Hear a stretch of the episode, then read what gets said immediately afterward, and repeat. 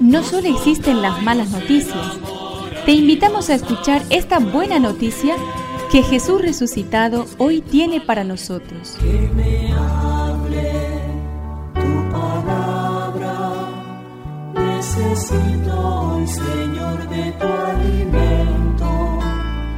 Hoy en todo el mundo se escuchará esta palabra. Mateo 16 del 24 al 28.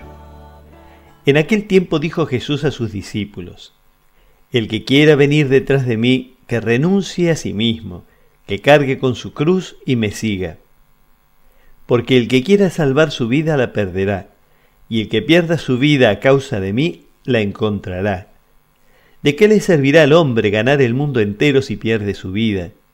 ¿Y qué podrá dar el hombre a cambio de su vida? Porque el Hijo del Hombre vendrá en la gloria de su Padre rodeado de sus ángeles y entonces pagará a cada uno de acuerdo con sus obras. Les aseguro que algunos de los que están aquí presentes no morirán antes de ver al Hijo del Hombre cuando venga en su reino. Que me tu espíritu,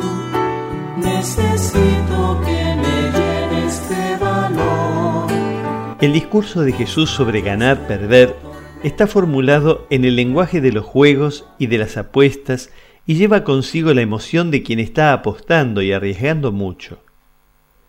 No hay más garantías ni seguridades para ese juego que la propia palabra de Jesús, y eso es lo que confiere a la vida cristiana un plus de pasión y de atrevimiento.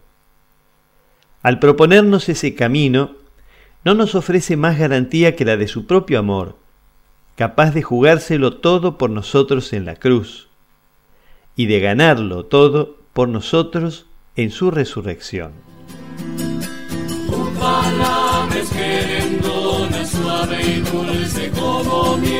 Es una contribución de la parroquia catedral para este año misionero diocesano.